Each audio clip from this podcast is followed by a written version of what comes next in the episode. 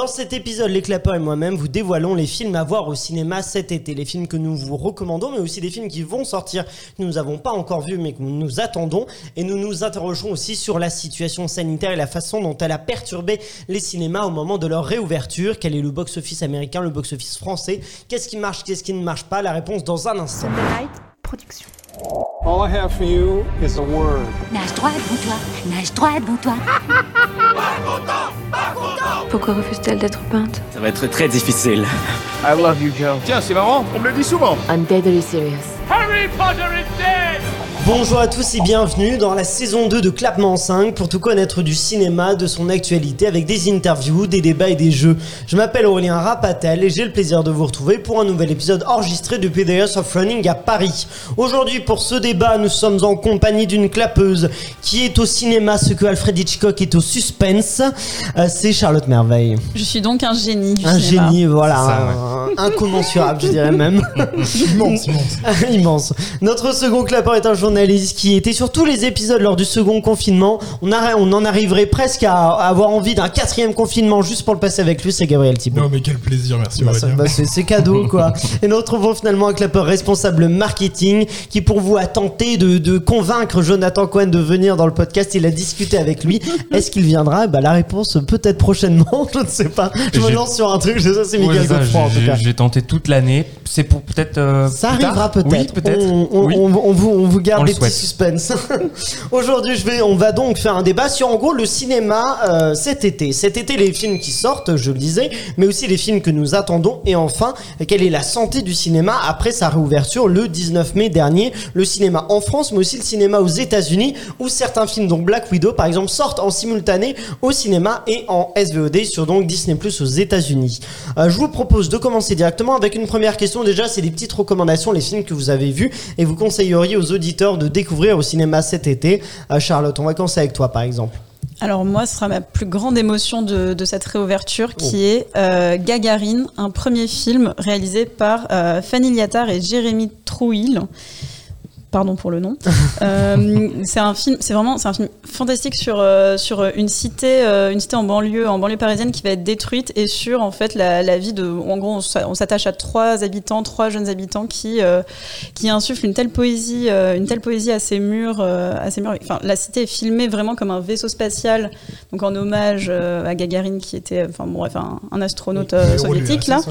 Et, euh, c'est vraiment c'est sublimement filmé. Il y a une très belle une très belle bande son. C'est ça, il y a plein d'inspirations. Ça fait penser beaucoup à de- 2000 ans l'Odyssée de l'espace. Enfin, c'est vraiment euh, un- une fable euh, enchantée. C'est mon c'est mon gros coup de cœur. Voilà, gros coup de cœur pour Charlotte, oui, Gabriel. Je, je voulais savoir du coup comment est-ce que euh, on réussit dans ce film à faire ressembler la cité à un vaisseau spatial? Genre est-ce que Mais- tu peux donner des astuces de mise en scène?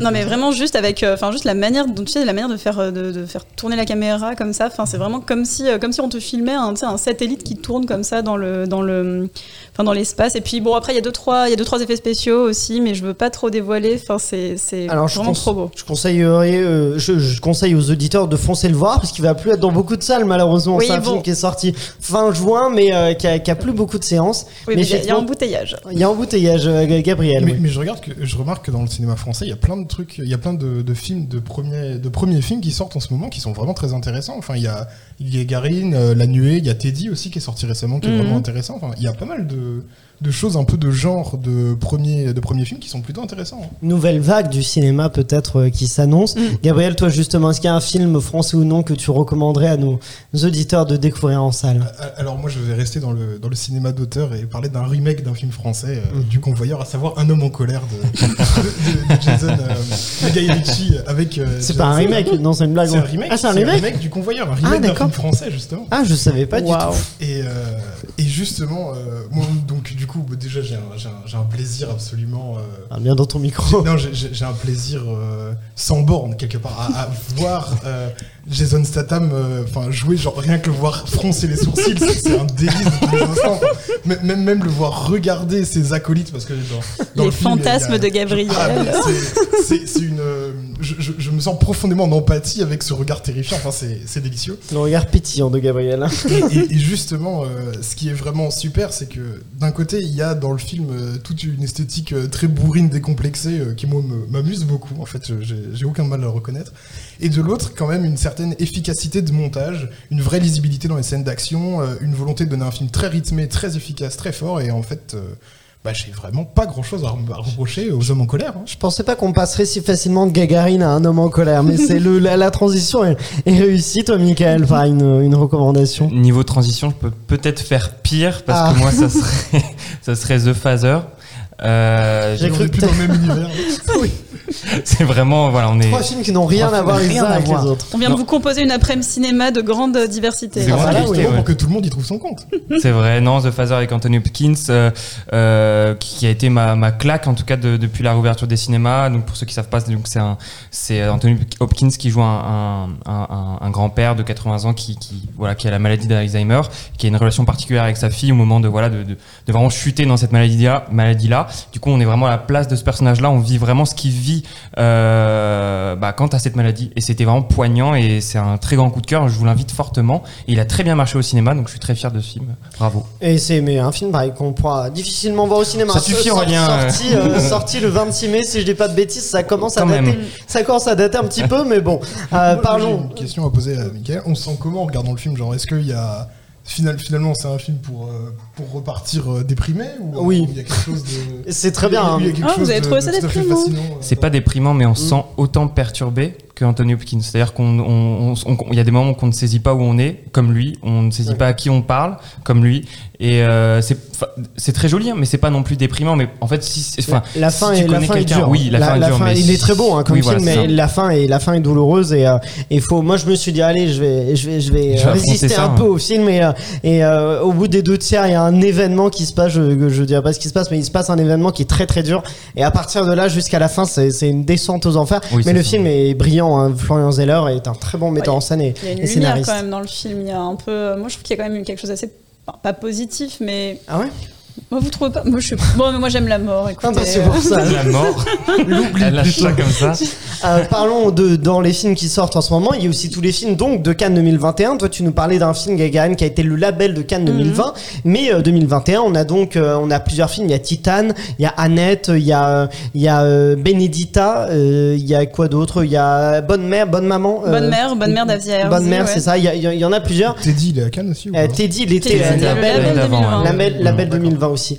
Euh. Donc, dans ces films-là, est-ce que toi, Charlotte, par exemple, il y en a que tu recommandes dans ces films Ah bah. canois de cette euh, cuvée? Sans hésitation, Annette de Léos Carax, vraiment qui a fait l'ouverture donc euh, du festival de ce cru 2021. Euh, c'est vraiment, c'est vraiment un film. Je, je sais même pas, je sais même pas comment le décrire. C'est un film déroutant. Alors faut, faut savoir un petit peu à quoi, enfin faut savoir un petit peu ce dans quoi on s'engage. Bon après Léos Carax c'est quand même quelqu'un. C'est un euh, univers euh, c'est un particulier. univers hein. particulier qui a réalisé, bon, qui a déjà réalisé plusieurs films, euh, Holy Motors, euh, Polax, Mauvais Sang, euh, les, les Amants du Pont Neuf. Donc c'est c'est pas forcément à mettre entre toutes, enfin devant tous les yeux, mais c'est non, c'est une sorte de conte fantastique sur sur un couple de sur un couple. Elle, elle est elle jouée par Marion Cotillard et lui interprété par Adam Driver, un couple de, de stars qui s'aiment, qui se déchirent, et puis un événement à un moment donné un nous ne petit révélerons côté, pas. euh, il y a un petit côté Star is Born en même temps dans ce cette. euh, Oh, alors, euh, c'est pas du tout la même, euh, Ah non, pas pas du tout la même ambiance. Hein. Ah, pas la même ambiance du tout, mais dans, dans, dans l'ascension d'un personnage Mhm. qui crée en fait la descente aux, aux- Aux aux enfers de quasiment ouais. de l'autre et une relation un peu de jalousie sur fond de, de réussite. Et moi je suis d'accord avec toi, je trouve qu'il est brillant, Annette, et avec une mise en scène époustouflante. Mhm. On enregistre cet épisode là, il n'y a pas encore eu la cérémonie de remise des prix, donc on sait pas s'il va avoir un prix ou pas euh, au Festival de Cannes, mais en tout cas moi je suis d'accord qu'il est, euh, il est incroyable. Et puis gros concurrent pour la palme. Gros hein, concurrent, c'est- oui. Moi, je, moi, je lui souhaite quasiment. Michael, toi, tu l'as vu aussi, euh, Annette. Qu'en as-tu pensé? Euh, très perturbé par ce film. Je pense que c'est pas un film grand public. Alors c'est vrai qu'on le conseille, mais c'est vrai que c'est une expérience qui dure ça dure 2h, 2h20, on les sent quand même, les 2h20, je suis désolé de le dire, Charlotte, Il y a des petites longues. Il y a des petites longueurs. Après, on, petites, faut, faut, faut, faut prévenir également qu'il y a vraiment très peu de dialogue. Hein. C'est vraiment Ah chanté oui. tout le long. Enfin, vraiment, Oui. ceux qui, qui aiment bien un petit peu le mélange entre les deux, non, là vraiment, c'est compliqué. Par contre, Adam Driver, euh, c'est par- pour moi, que j'ai vu le film, pour moi, c'est un de ses meilleurs rôles. J'ai trouvé qu'on a pu voir toute sa palette. Euh, il est, en fait, il a une palette énorme dans le film. Il joue, il a plusieurs rôles différents dans ce Il est film. Voilà, il touchant, sombre. c'est ça, il est sombre, il est dangereux, il est, Il est euh, dur, animal, euh. il est. euh, il- voilà, il y a une relation avec sa fille, vous verrez très bien, qui est, qui est particulière. Enfin voilà, donc c'est. Euh, je vous le conseille, mais c'est une expérience, faut le prendre comme ça. Gabriel, tu l'as vu, toi, Annette? Oui, Ah. je, je trouve qu'on on dit beaucoup de bien de ce film, mais on le mord pas assez au mollet. Donc, Oh. euh, non m'occuper de Mordre au mollet. Il va agresser les veut, il Oscars. veut- il veut mordre Marion Cotillard au mollet. Ah, oui, Ah, ça- bah, c'est pas mal, ça. On, s'en- on s'en privera pas. Non, non. Oh non Ah non, moi je la Le- défends, je la défends. Je, je- je- je trouve, je trouve qu'il y a plein de choses qui sont très vraies dans ce qu'on a dit, à savoir la grande inventivité, euh, une, une variété de cinéma très différent qui se, qui se mélange de façon assez harmonieuse dans le film. Mais je trouve quand même déjà que Adam Driver n'est pas un très bon interprète. Oh là là là là très là dur, là hein. là là. Là, t'es très très Je trouve que Marion Cotillard c'est bien, mais par contre, euh, Adam Driver, moi ça m'étonnerait pas qu'il ait le prix Le prix d'interprétation c'est possible, Ah ouais. Qu'est-ce que tu lui moi, je trouve reproches qu'il est bon, qu'il est bon acteur. Je trouve que c'est en tant que chanteur que je l'aime pas déjà. Ah bah c'est. Et- Oh bon, c'est bon. Et encore, le, et encore. Le, le, le truc, c'est que je, je trouve que c'est c'est- un cinéma qui est plein de. qui est à la fois plein de bonnes idées, mais aussi plein d'effets de manche et des effets faussement subversifs. euh, bah, un peu. euh, un Non, peu ça, c'est Paul Verhoeven, qui- qui faussement subversif. Qui manque, de, de- qui manque complètement de pétillant. Enfin, je pense. euh, Est-ce qu'on peut parler des scènes ou- Ah non, mais on, va, on, on fait pas une critique non plus hein, de- de- d'Annette. On va pas du coup, à la minute 47, il y a vraiment un plan qui m'a gêné. bah, Trop, hein. J'allais dire quelque chose d'approchant. Non, non, mais euh, justement, Ah, des moi, scènes je, je trouve qu'il y a tout un tas de, de, de- d'excès de, fausses subversions dans ce film, que c'est un film qui est très long, que Mm. les sentiments qui sont euh, mis en place et l'histoire qu'il nous a racontée est finalement pas extrêmement originale. Donc, euh, moi, je suis euh, Ça- ça- le- extrêmement. moi, je le trouve thème, que- c'est un peu la, c'est un peu je trouve que la forme est belle. Je Ouais. trouve que la forme est belle, mais je trouve que euh, Le fond est c'est pas à la hauteur de la vrai- forme. C'est un film d'esbrouf. Euh, juste, Charlotte, je t'ai entendu nous parler de, de Verhoeven. Est-ce que tu aurais un souci contre Benedetta? Non, mais j'ai adoré Benedetta Ah, en plus. J'ai adoré Benedetta, mais Moi- non, mais moi. faussement subversif parce que euh, bon, Paul Verhoeven, il a, il a fait un peu son, son grain, son grain, enfin dans son, enfin bon, c'est un peu sa grande spécialité quoi, le, le- Oui. la violence, Provocation. la provocation, euh, le sexe. Donc non, faussement subversif, c'était en ça que je voulais dire. Non, j'ai adoré Benedetta en vrai. Moi j'ai adoré aussi, je recommande vraiment Benedetta et autant que Annette. Ils sont En tous les revanche- deux très différents, mais je trouve qu'ils ont des. euh, je trouve que le personnage en fait de Benedetta est si incroyable. Il est très bien. Bon, j'ose pas dire qu'il est bien interprété par Virginie infâme. Aurélien, tu Les n'es gens- pas Aurélien. Voilà. Les gens savent que j'adore Virginie Efira, mais on, on- on- donc je. Mais dans ce film, on comprend. Pour Ah, ce mais- film, franchement, on bah, comprend. dans Et aussi, grosse, grosse concurrence, je pense, pour un prix Oui, et d'interprétation. euh, je, que- je, je lui souhaite, mais bon, voilà, j'ose pas le dire, mais en tout cas, le personnage est, est de base si, si- est si bien écrit euh, et incroyable. C'est un personnage qui est tout en ambiguïté, que je trouve que le film repose vraiment sur un personnage brillant et, euh, et il pourrait avoir, moi je lui remettrais des prix par exemple. Après, j'ai pas vu tous les films canois. Rapidement, Gabriel. Oui. Oui. bien sûr. Puis moi, c'était justement le film de Cannes que moi j'allais conseiller, Benedetta, parce Ah, que moi j'ai vraiment adoré. Et on parle beaucoup de Virginie Efira, mais pas assez de Charlotte Rampling. Qui est incroyable. Parlons de Charlotte absolument- Rampling. Elle est qui est super. absolument euh, formidable. Elle a une espèce de, de, de pragmatisme et de cynique euh, et de Mm. cynisme rampant qui, qui la rend euh, au milieu de cette église euh, absolument Elle a un regard, elle a un regard incroyable. Parce qu'en plus, enfin, c'est quand même des nonnes, c'est-à-dire qu'on voit Elle, en, vraiment que elle en leur fait très hein. peu et elle est, elle est magistrale, Mhm. Charlotte Rampling. Donc, euh, Effectivement. Benedetta, je, je conseille euh, à bras ouverts. On, on vous conseille donc bien Benedetta. Je vous euh, demanderai dans un instant les films qui vont sortir et que vous attendez. Mais avant ça, rapidement, petit point. Est-ce que vous pouvez me faire un petit point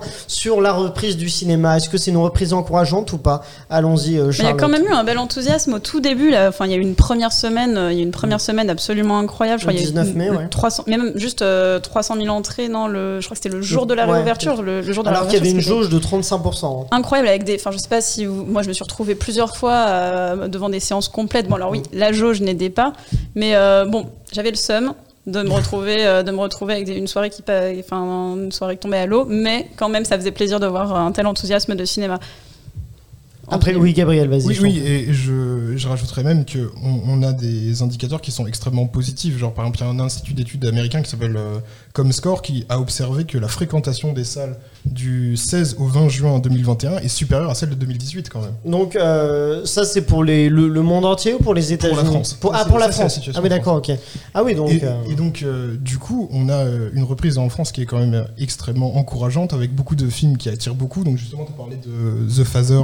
Et The Phaser, justement, fait 400 000 entrées en deux semaines, ce qui est un très très bon score. Mhm. Donc, euh, Pour un il, film, il- il faut quand même euh, saluer Pour un film sur la mort. en France euh, la, la, la reprise que ça fait. Oui. C'est une reprise qui impressionne d'ailleurs aux États-Unis. Il y a des articles de, de- de plusieurs euh, journaux qui sont impressionnés Mhm. de voir que les Français en demandent autant. Mais euh, ça marche bien en France. La fête du cinéma a très bien marché, euh, qui s'est déroulée. euh, je sais plus si on a les, les scores qu'ils ont fait. Ouais, moi j'ai- j'avais Ouais. noté, euh, c'était 3 millions 5. Ouais, c'est ça, millions donc, euh, Après, il y a quand même une différence, c'est que, enfin, c'est-à-dire que c'était 3 millions 5, mais il y avait un jour de plus par rapport euh, Ah oui, aux euh. années précédentes. Parce que 3 millions 5, c'est le chiffre, euh, c'est comparable aux années précédentes, mais il y avait un jour de plus sûrement pour rebooster justement, euh, pour rebooster justement la fréquentation. Et, de- et dans les films qui marchent en France, on voit qu'il y a euh, donc euh, c'est Conjuring 3 qui a très bien marché. Il y a Mhm. Sans un bruit 2 aussi euh, qui, qui fonctionne très bien. D'ailleurs, c'est marrant parce qu'aux États-Unis, euh, c'est l'inverse. C'est Sans un bruit 2 qui marche beaucoup mieux que bah, qui marche beaucoup mieux, qui marche mieux que Conjuring 3. Et en même temps, précisons que Conjuring 3 est disponible aussi sur HBO Max, donc la plateforme de SVOD qu'on n'a pas en France. Donc c'est pour ça aussi que les alors que Sans un bruit 2 c'est pas le cas. Et en France, c'est l'inverse. C'est donc euh, Conjuring qui est devant Sans un bruit 2 qui plaît plus aux, aux Français, euh, Et, Gabriel. et moi j'aimerais ajouter un truc, c'est qu'il y a un autre film qui a vraiment surpris tout le monde, qui est l'adaptation en, en film de Demon Slayer, Mm. qui est le film d'animation tiré du, du- du manga éponyme, qui aujourd'hui est à plus d'un million d'entrées. Et un truc que ça fait remarquer, c'est que la fréquentation a été extrêmement boostée par les jeunes en fait, Mhm. et que euh, la part, il y a donc il y avait- il y a des enquêtes qui ont été menées qui montrent que pendant les cinq premières semaines depuis le 19 mai, la part des moins de 25 ans, elle représente 40% des entrées, alors qu'en 2019 c'était 30%.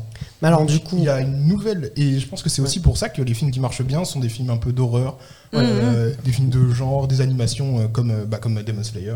des films qui parlent aux jeunes, mais justement ces jeunes-là, ils vont être un peu, euh, pour certains, en- empêchés d'aller au cinéma avec ce nouveau pass sanitaire qui s'adresse donc. Alors je précise que pour les 12-17 ans, euh, il n'y aura pas l'obligation d'avoir le pass sanitaire avant le 30 août, mais euh, par contre pour les plus de 17 ans, il faudra avoir le pass sanitaire, c'est-à-dire les deux vaccinations. Ouais. Et je crois une semaine après la, la, la deuxième, et non deux semaines, ils ont quand même raccourci le délai un petit peu, mais une semaine après la deuxième injection pour euh, pouvoir aller au cinéma, ou alors faut se faire tester, ce qui est euh, pas forcément le plus pratique. Est-ce que ça va freiner les entrées, surtout avec l'arrivée de gros films? Il y a Camelot qui arrive. Bah, c'est surtout il y a, pour ces il y a Fast ouais. and Furious, bon pour les films américains, Camelot, il y a donc euh, Camelot ou SS 117. Est-ce que c'est, est-ce que ça va pour vous bouleverser euh, les entrées au cinéma, Michael?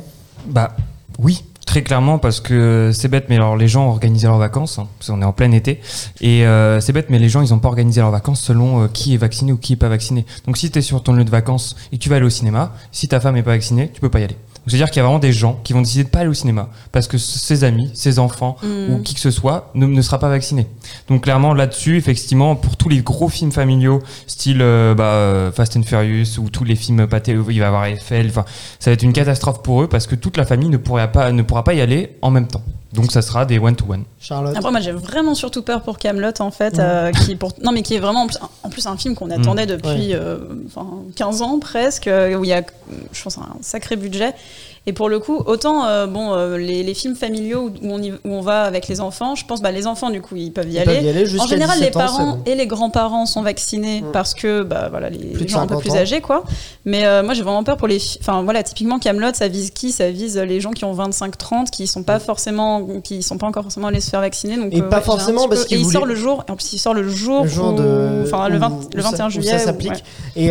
et, et pas forcément parce qu'ils voulaient pas se faire vacciner mais parce que pour les plus jeunes ça a, pas commencé en ça a commencé en juin donc euh, assez plus tard et effectivement il n'y avait pas toujours avait des pas de créneaux créneau. donc euh, donc c'est c'est pas ça a pas forcément été évident après maintenant évidemment aujourd'hui alors euh, après les annonces il y a eu beaucoup de rendez-vous qui ont été pris mais euh, il y, a- il y a eu un, un laps de temps où il y avait quand même des créneaux disponibles et qui n'ont pas forcément été réservés Michael oui Après, c'est tout bête. hein. Il y a 35 millions de personnes qui ont été vaccinées pour le moment. Sur les 67 du coup en France, tu te doutes que pour les, euh, pour les salles, c'est une catastrophe. Mm. Tu te tires une balle de- dans le pied extraordinaire. Mm. Donc, voilà. Mi- euh, Gabriel Moi, j'aimerais rebondir sur un truc que tu as dit euh, tout à l'heure, euh, Michael, euh, à, à savoir sur le fait que euh, on aurait du mal à y aller parce que précisément euh, ses proches euh, ne seraient pas vaccinés, etc.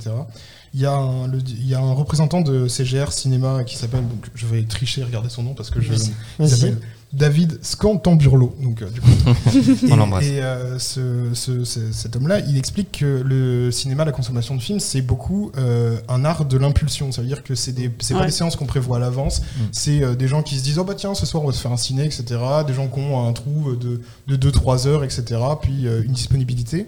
Et précisément euh, demander passeport vaccinal ou euh, de se faire tester avant pour pouvoir montrer que tu as été dépisté dans les 48 heures ben, ça va complètement casser toute une partie significative de la venue en salle qui est une venue complètement d'impulsion, une venue de spontanéité. Et donc, euh, du coup, lui, il était particulièrement inquiet euh, sur euh, ces questions-là. Puis sur- oui, enfin, surtout, euh, un- un- annoncer ça euh, quasiment sans préavis, vraiment, Ouais. c'est c'est c'est presque. Enfin, c'est Bah, c'est cruel, quoi. Quasiment pour des deux films. semaines, moins de deux semaines euh, avant. Mais euh, typiquement, Camelot, voilà, la date elle est calée, ils vont pas déplacer, ils vont pas décaler le film euh, pour C'est ça. possible, ouais, hein, ouais. 1617, Ouais. Tout est possible. mais- Tout est, c'est, c'est une catastrophe. hein. C'est tout, tout est possible. C'est possible que ce soit décalé. oui, c'est ce clairement ce possible. serait pas- ce serait pas OSS, c'est possible aussi. hein. Mais parlons un court instant des États-Unis. Je l'ai dit, il y a ce modèle-là de, des films qui sortent en simultané sur les plateformes Disney Plus comme Black Widow et en même temps dans les salles de cinéma. Est-ce que c'est un modèle viable ou pas? Parce qu'on voit que par exemple avec Black Widow, ça a l'air de bien marcher parce qu'il fonctionne très bien en salle. Euh, les chiffres que j'avais, les derniers chiffres que j'avais, c'est environ 90 millions de dollars parce que ça se compte pas en entrée là-bas, mais en dollars. Donc 90 millions de dollars pour la salle et 60 millions sur Disney Plus. Alors je sais pas si Mais c'est sur- global en fait. Dix- Les, les 60 millions euh, de recettes Oui, sur euh, Disney+, globales, c'est global dans tous les pays dans lesquels le film est disponible. Alors que les 90 millions, c'est juste euh, Aux États-Unis. tandis que tu as le chiffre euh, monde pour Black Widow. Et c'est 218 millions. euh, Voilà, global. donc pour euh, où on enregistre ça évidemment, Mm. euh, comment est-ce que est-ce que c'est un danger ou pas c'est une ce- catastrophe pour les Ah. salles de cinéma. Enfin, c'est une catastrophe pour les salles de cinéma. Les gens vont prendre l'habitude de regarder. euh, en plus, franchement, Bah. moi, je comprends pas les gens qui regardent Black Widow euh, sur leur euh, sur leur ordi ou sur leur télé. Enfin, je veux dire, euh, un film pareil avec des effets spéciaux, des. Mais des- les, les- les auditeurs te demanderaient peut-être pourquoi est-ce que c'est une catastrophe alors qu'il a l'air de mieux marcher en salle que sur Disney+. Bah, non, parce qu'après, enfin, c'est aussi c'est juste une question d'habitude. C'est-à-dire que Ouais. quand tu compares avec, euh, je sais pas, je crois que, enfin, que euh, Captain Marvel. Mhm. Bon, alors après, le, le contexte était, était était pas le même, mais à la même époque, Captain Marvel avait fait deux fois plus et c'était que sur la salle, euh, en tout cas pour les États-Unis, il avait fait quasiment deux fois plus et c'était que sur la salle. Enfin, Gabriel, ouais. Oui, et puis euh, moi je fais euh, complètement mienne euh, l'inquiétude de Charlotte parce que euh, dans les faits, il faut savoir qu'en plus euh, Black Widow, c'est pas n'importe quel dispositif de similarité VOD comme peuvent le faire euh, par exemple Warner Bros avec HBO. C'est que il faut payer un surcoût quand on est sur place pour pouvoir avoir accès au film. Mm. Et on voit bien que Ah, ce- quand, on, quand on est chez soi pour pouvoir voir soi le film payer, sur Disney+, 30 euros de- de en plus de l'abonnement Disney+. C'est ouais. ça. Et donc, quand on voit que ça rapporte quand même du bénéfice, on se dit que d'autres alternatives comme, euh, comme bah, celle que fait euh, Warner euh, avec HBO, euh, qui ne coûtent, qui n'opèrent pas de surcoût, on est surpris que ça ne pourrait pas marcher. Quoi. HBO Max, oui, euh, donc pour les films de Warner Bros qui sortent en même temps au cinéma sur HBO Mhm. Max, c'est donc euh, Conjuring, on l'a dit, c'est euh, Tom et Jerry, c'est Wonder Woman. Wonder Woman, oui, c'est c'est vrai que nous, 84. les cinémas étaient fermés à ce moment-là, mais il est sorti aussi en salle. Euh, Il y a plusieurs films comme ça. Il y, a- il y aura euh, Space Jam aussi qui, qui sort en, simultané. Euh, Michael, oui. En en plus, ces chiffres-là sont biaisés pour la salle parce que Black Widow, bah, ça, il fait partie des gros blockbusters à ressortir. Donc il y a tout de suite une curiosité. Si dans un an, bah, tous les blockbusters font ça, vous en doutez que la salle va peut-être stagner, Mm. peut-être baisser. Là, c'est en plus biaisé. On peut pas savoir. Là, on peut pas se juger, euh, juger que euh, sur Black Widow parce que c'était la vraie nouveauté euh, aussi aux États-Unis en termes de blockbuster. Bon, c'est un débat intéressant. Je pense qu'on reprendra peut-être dans un prochain épisode parce que je pense qu'il y a beaucoup de choses à dire dessus. On en avait déjà un peu parlé, mais là, on voit un peu la mise en, en pratique de cette nouvelle pratique et est-ce qu'elle va être durable ou non. Euh, on, c'est, c'est, c'est une vraie question. Euh, Pour vous, j'ai l'impression que c'est pas trop le cas. Vous, vous avez l'impression que ça, euh, ça va plutôt, la- les salles de cinéma vont en pâtir. bah, en. France, on est encore un peu protégé par Oui. tout le système, de la chronologie des médias, tout ça. Bon, bref. C'est un des rares pays où il sort pas sur Disney Plus en Mhm. simultané Black Widow. Ouais, parce qu'ils peuvent pas. Et en, et- et en plus, je pense qu'ils gagnent. Ils ont quand même. Ils gagnent plus euh, au global à le sortir en salle. Enfin, s'ils doivent choisir entre soit la salle, soit la vidéo, ils savent qu'ils sont plus gagnants sur la salle, en tout cas. Ah, ils misent sur l'abonnement, euh, l'abonnement euh, de Disney Plus qui est plus fiable. Il n'y a pas d'intermédiaire avec la salle, tandis que les salles- Mm. euh, avec la Disney Plus, tandis que la salle, ça crée des intermédiaires. Euh, Gabriel. Mais ça peut être, euh, c'est bien en plus, ils ont euh, une autre, euh, une autre signification pour, pour les grandes firmes, puisque précisément le fait de- d'exploiter les films sur leur plateforme, ça permet de faire une intégration verticale pour ces marques-là qui peuvent euh, récupérer un peu tout le chiffre d'affaires, alors que précisément les chiffres d'affaires qu'on voit souvent quand on regarde les chiffres du box-office, il faut penser que c'est de l'argent qui doit Oui. y participer entre les exploitants. Ça, il y a des intermédiaires. Alors que précisément, le- l'argent euh, direct que fait euh, Disney quand il réussit à vendre, des, euh, à vendre sur euh, VOD euh, Black Widow, c'est de l'argent entre guillemets qui lui est, qui lui est complètement propre. quoi. Euh, donc pour toi, c'est euh, dangereux pour la salle. Donc moi j'y vois, un danger. Tu vois un vrai danger. Bon, euh, je vais vous demander justement pour euh, terminer rapidement les films qui vont sortir et que vous attendez. J'ai vu citer Camelot. Est-ce que tout le monde attend Camelot? Ah oui. En espérant que ce soit pas Ah reporté oui. Pour la XAOE. Euh, toi, t'es d'accord, Ah oui, carrément. Je suis pas aussi hypé que, que ça. euh, Moi, je suis hypée pour tous les films. De toute Ah, et pour façon. tous les films, c'est ça, ouais, voilà. Pour le cinéma, en général. Bah, la bande-annonce est sortie, je suis en mode ouais, il y, a eu une- il y a eu un buzz sur les affiches avec la, la- Ouais. des slogans qui étaient pas si fameux que ça. Oh, mais euh, oui, il y a oh, eu, bah, mais bon, mais non, pas, pas d'énormes attentes là-dessus. hein. Moins, beaucoup moins qu'en SS, hein, voyons. Ah, un peu toi, de toi, sérieux. au- ouais, Un peu de sérieux. 77.3. Euh, que- En France rouge en Afrique noire. En France, pour oui, pour côté France, oui. Pour Ça les serait films- OSS. pour les films Pour les films français, ouais. Et Gabriel, toi Euh, moi évidemment, euh, et OSS et Camelot, je les attends avec impatience. Mais un film français qui va sortir cet, euh, cet été, il y a aussi la comédie euh, France de Bruno Dumont Ah oui. avec euh, Léa Seydoux. Et euh, moi je suis. Ça va euh, sortir fin août, ça. je, ouais, je trouve, normalement. euh, je trouvais déjà euh, Jeanne et Jeannette complètement fascinants. Donc, euh, du coup, je suis assez intéressé par voir euh, Léa Seydoux et surtout Oui, Blanche ça. Précisément parce que Blanche Gardin, je l'avais déjà vue dans euh, une comédie euh, déprimante, donc géniale, de Carverne et Delépine, euh, assez historique, et où je trouvais qu'elle était tout à fait brillante. Donc, euh, j'attends beaucoup euh, ce film de Bruno Dumont. Pour les citer rapidement, les sites, les films qui vont sortir donc cet été au cinéma, on a donc OSS 117, 3, Camelot, Bonne Mère, Spiral, Old, donc qui est le nouveau Shyamalan, euh, American Nightmare 5, Rouge euh, avec euh, Zita Enro, euh, Free Guy, Back Nord, Baby Boss 2, France, Eiffel, Réminiscence.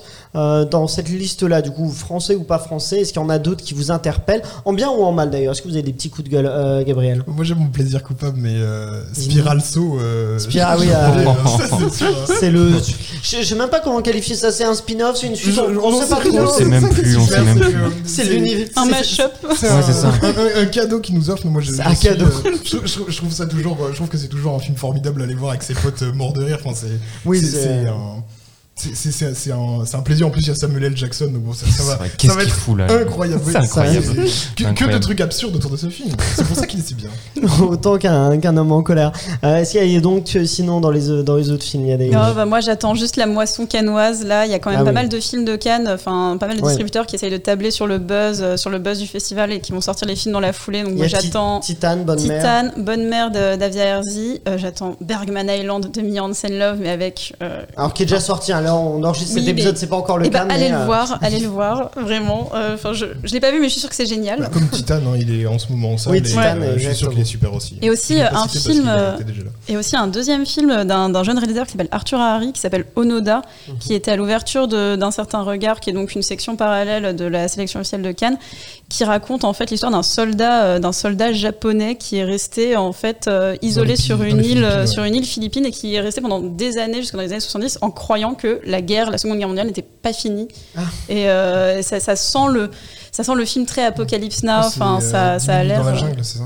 c'est oui, euh, le sous-titre c'est euh, 10 000 nuits dans la jungle. Ça a l'air, euh, ça a l'air assez, assez Ça- fantastique. Ça, c'est les recommandations. Est-ce qu'il y a des choses que vous n'avez surtout pas envie de voir dans cette Bah, liste-là? spirale, euh, machin. là. Ah, spirale, toi, t'es pas- t'es contre la spirale de, de saut. Euh, Michael. Moi, j'ai quand même deux petits films d'horreur qui vont sortir et qui vont sûrement bien taper. C'est Hall de, comme t'as dit, Monster Attends, que Night. t'attends, toi, du coup?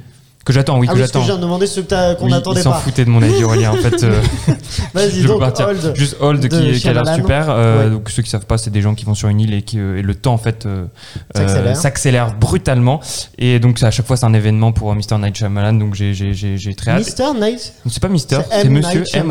Ouais, voilà. Non, c'est M. Moi, je c'est- sais pas pourquoi, pense que M. ça, doit être son nom, je sais pas, mais qui, cache. je pense pas que ce soit Mister. Non, je pense pas. Et il y a le remake de Candyman aussi qui a, qui, qui a l'air de bien tabasser aussi, euh, qui sort le. euh, J'ai mis le 25 mai, mais ça doit pas être ça, 25 euh, Ah non, août. 25 mai, il est, je, je, je l'ai pas vu moi dans les films de cet été. Si, si, si, je crois qu'il sort bien cet été, Candyman. Bon. Et voilà, ça me semble, ça me semble deux, Toi, t'es, plutôt de film belles noir trouvailles. et des coups de gueule au contraire. Est-ce qu'il y a des choses que tu n'attends surtout pas? Coup de gueule, ça me semble compliqué. Hein. Si, peut-être. euh, non, j'avoue, j'ai... Je ne m'attendais pas. Euh, Des coups de gueule, je sais pas, ouais. Réminiscence, je précise, euh, c'est, il m'inquiète un peu et en même temps, c'est par la co-créatrice de Westworld avec Hugh Jackman et euh, du coup et euh, aussi euh, Rebecca Ferguson. Et, du- coup, je, me dis que ça peut être intéressant pour la partie Westworld. Mais après, le, la bande-annonce, elle a été un peu, m'a pas convaincu totalement. Bon, on a on a fait un peu un tour d'horizon de l'actualité de ce qui va sortir. Voilà, vous connaissez un peu les films qu'on vous recommande ou non. Euh, vous pouvez vous chez vous nous dire sur Facebook, Instagram et Twitter avec le Clap 5 quel film vous aimeriez découvrir au cinéma cet été ou quel film vous avez découvert et que vous nous recommandez. C'est la fin de cet épisode. Merci à vous tous de l'avoir suivi. Merci à tous nos clappeurs pour leurs avis euh, toujours bien avisés. Euh, merci à Pierre bien vacciné. et bien vacciné. Merci à Pierre-Emmanuel et Guillaume de Sunday Night Productions. Euh, N'oubliez pas de liker le podcast et de le partager au maximum. Et vous pouvez aussi vous abonner à cette chaîne YouTube Sunday Night Ciné-Série, activer la cloche pour découvrir ces épisodes disponibles en plus en version filmée ou en version audio sur les plateformes audio, logiquement. Merci à Quentin qui réalise cet épisode. Merci, euh, voilà, merci à vous tous de l'avoir suivi. On se retrouve vendredi sur Clap 25 pour un grand quiz cinéma qui vous mettra au défi, au défi et dans lequel on fera remporter le DVD de Watchmen et les perdants auront des gages qu'ils redoutent déjà. Et d'ici là, eh bien, allez au cinéma.